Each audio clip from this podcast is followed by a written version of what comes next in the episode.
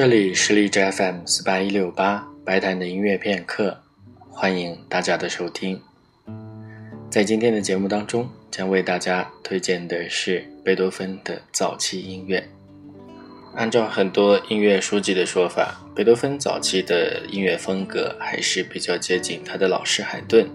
同时也受到了莫扎特音乐的影响。当然，和海顿、莫扎特、贝多芬他们活跃于同一时代的还有其他很多著名的作曲家，但是这些作曲家的作品很多只是流行一时，现在已经慢慢的被人所遗忘了。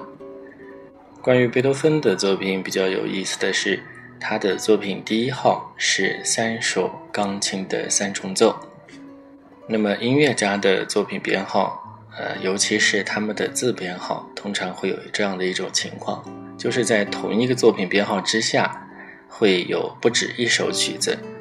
比如说，像贝多芬的作品第一号，它就是有三首钢琴三重奏，分别就是第一首、第二首和第三首。再比如说，还是贝多芬的呃月光奏鸣曲，它其实也是在。同一个作品编号下面有两首钢琴奏鸣曲，那么《月光》刚好是第二首。那么贝多芬他所写的作品第一号是不是就是他的第一首作品？当然也不是，这实际上是贝多芬出于他自己的意愿进行选择的结果。他把这三首钢琴三重奏作为他最先出版的作品，所以他们就变成了他的作品第一号。其实这也就说明着。贝多芬是选择了这三首曲子作为他的作品第一号，那么我们也可以这么认为，这三首曲子是贝多芬最早的得意之作。他非常郑重地把这三首曲子选作他宏大篇章的开端。在之前的节目当中，我们曾经提到了这样的一个观点，就是贝多芬他在写作的时候，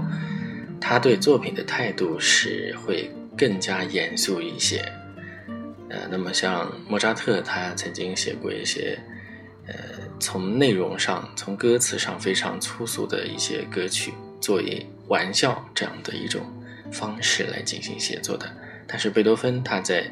写作的态度上面就要非常严肃、非常严谨的多了。那么像传说的各种他即兴所写的，比如说像《月光奏鸣曲》啊等等这样这些曲子。实际上都是经过他反复的打磨锤炼，才变成最终的这样的一个形式。所以，正是因为这样的一种创作的态度，所以我们也就很容易理解为什么他会特地选几首曲子来作为他的作品第一号。那么今天的节目当中将要播放的就是这三首钢琴三重奏的第三首，呃，是 C 小调的一首。那么贝多芬他对这个调性可以说是非常偏爱的，比如说他的第五交响曲《命运》啊，也是采用同样的一个调性。